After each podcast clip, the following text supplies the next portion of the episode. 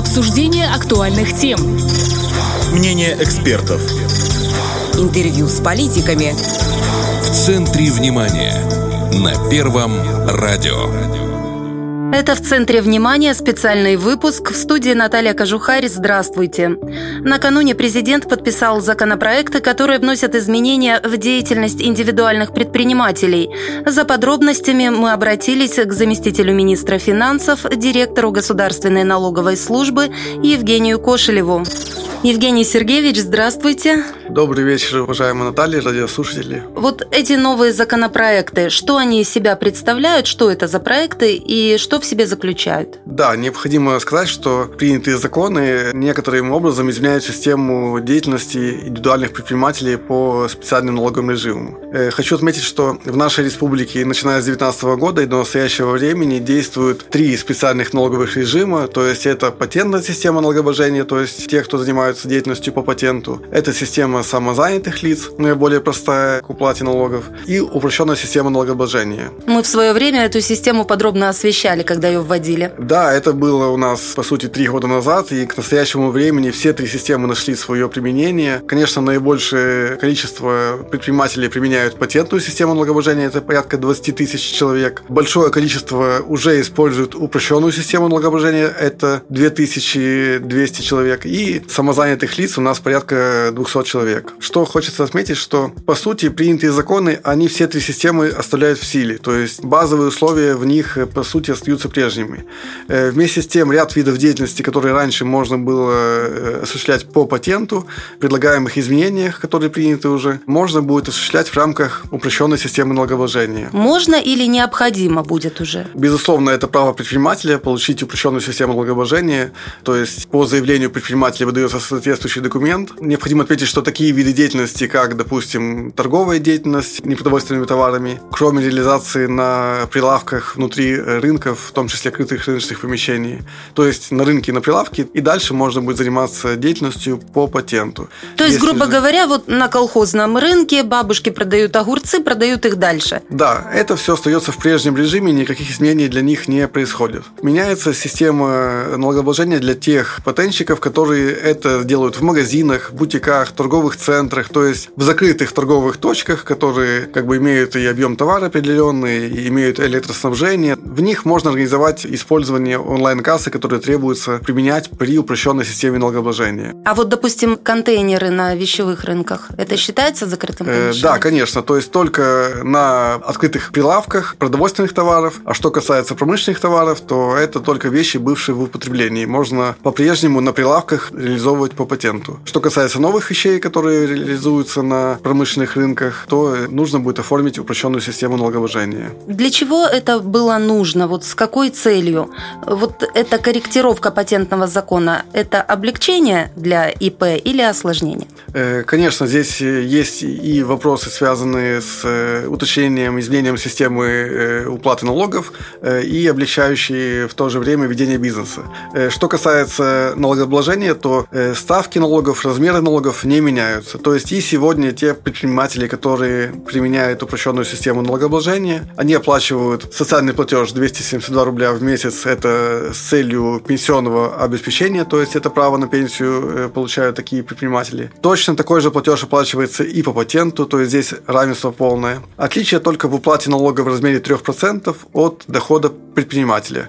То есть раньше они платили за патент, допустим, да, переходят на упрощенную систему, они платят вот эти 3% с оборота. Э, да, в рамках патента и тоже было 3% с дохода, но доход был фиксированный, то есть в законе закрепленный, и э, независимо от того, насколько реализовал товар предприниматель, сколько он заработал, оказывая какие-то услуги, налог был одинаковый. То есть вот этот предполагаемый доход. Да, потенциально Больше ты доход. продал, меньше, не влияло на сумму одинаково. налога. Да. Но это не э, очень справедливо звучит. Несправедливо. То есть, применяя упрощенную систему налогообложения, э, допустим, те предприниматели, которые имеют небольшие доходы, или, допустим, сезонный спрос на их товары падает на работу и услуги, соответственно, они оплачивают 3% от реально получаемого дохода. Если эти доходы невелики, то и налог меньше. Возможно, даже будет меньше, чем оплачивая плату за патент. Если же бизнес процветает, растет, э, соответственно, доходы возрастают, то тоже 3% оплачиваются, но с реального дохода.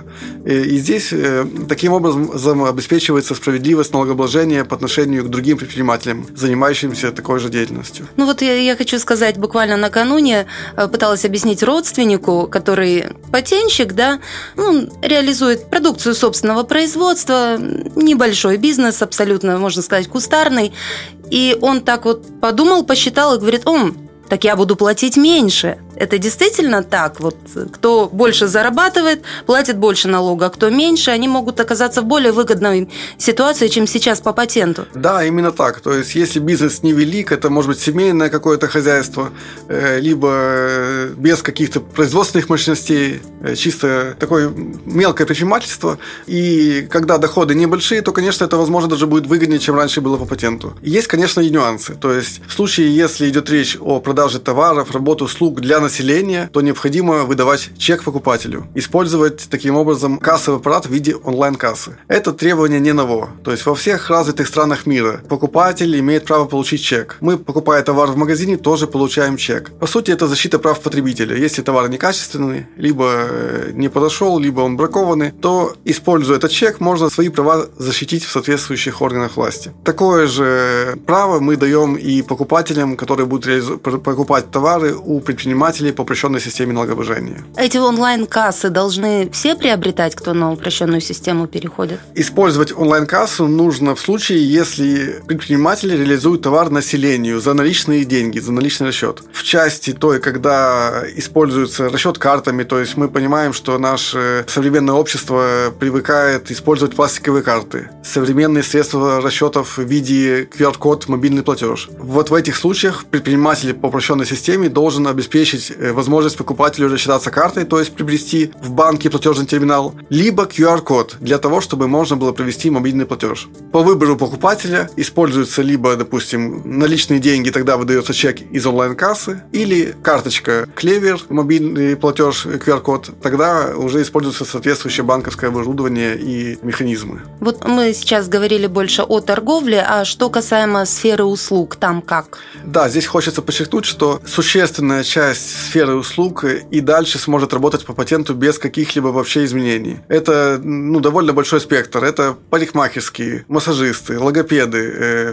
репетиторы, таксисты и большой спектр, порядка 55 видов деятельности, можно будет и дальше заниматься по патенту без изменений. Только небольшая часть видов деятельности, это около 20, переходит на упрощенную систему налогообложения. Но, конечно, мы понимаем, что из этих переходящих видов деятельности значительный объем это занимает торговая деятельность. То есть, конечно, количество предпринимателей будет существенным, в то время как иные э, виды сферы услуг останутся в прежнем режиме, по сути, для них ничего не изменится. Уже могут прямо сейчас сейчас предприниматели переходить на эту упрощенную систему? Конечно. Мы даже призываем, чтобы в те три месяца, которые остаются до Нового года, когда это нужно будет сделать в обязательном порядке видом деятельности, исключаемым из патентной системы, лучше уже сейчас подавать заявление в налоговые инспекции на местах. Там, где предприниматель ранее получал патент, в тех налоговых инспекциях он может подать соответствующее заявление, ему будет выдан документ на применение упрощенной системы налогообложения. По желанию предпринимателя он будет действовать с начала Нового года, то есть на руках документ будет, он сможет заблаговременно оформить онлайн-кассу, открыть счет в банке, протестировать, попробовать, как это работает, освоить, спросить какие-то вопросы, либо у других предпринимателей, либо у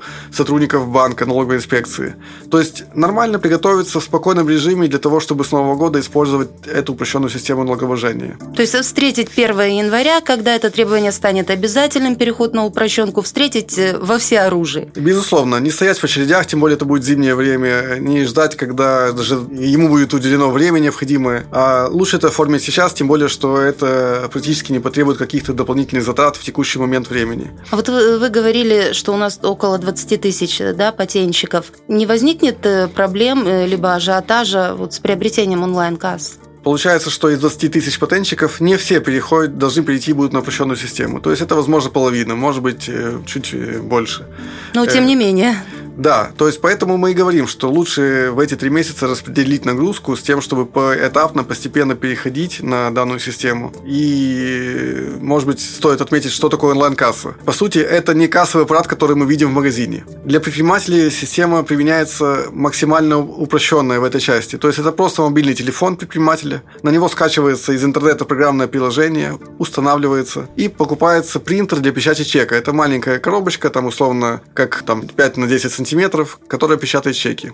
Ну, в общем-то, во многих магазинах оно уже, эта аппаратура используется. Э, конечно, здесь ничего нового нет. Э, как я уже говорил, система три года действует. Это не новость. Э, и, по сути, каких-то вопросов сложности не вызывает. Наверное, можно сказать так, что тот, кто освоил работу банкомата, мобильного приложения в банке, то тот еще проще освоит работу онлайн-кассы.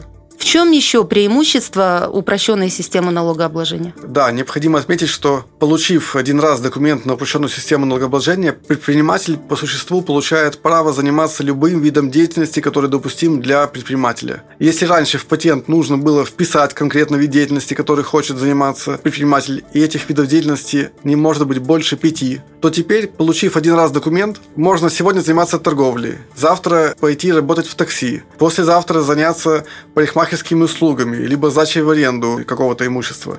И для этого не требуется никуда ходить в налоговую инспекцию, переоформлять свой документ. Один раз получив документ на упрощенную систему, э, предприниматель на постоянной основе может маневрировать и менять свои виды деятельности в зависимости от его условий ведения бизнеса и тех приоритетов, которые он выстраивает в своем э, бизнес-пространстве. Ну, то есть вот смоделируем ситуацию. Допустим, я пеку пирожки дома, а по выходным фотографирую свадьбы. Я брала вот ранее два патента на разные виды деятельности, два оплачивала ежемесячно. Сейчас я перехожу на упрощенную систему и главное Главное, чтобы платила вот 3% со своего оборота и не морочусь со всем остальным. По сути так, затем э, уточнением, что раньше надо было в патент вписать два вида деятельности и оплачивать по максимальному из них. Но если вы хотите заниматься третьим видом деятельности, надо опять пойти в налоговую инспекцию, записать, что, допустим, вы теперь таксист. Опять стоять в очереди, дополнительно ждать, пока это будет вписано. Если количество видов деятельности достигает пяти, то вам надо уже переоформлять патент, либо вообще э, часть видов деятельности исключать. Все это не нужно делать в упрощенной системе налогообложения. То есть максимальная простота. Получив один раз документ, дальше вы занимаетесь э, чем угодно из того, что можно заниматься без организации юридического лица.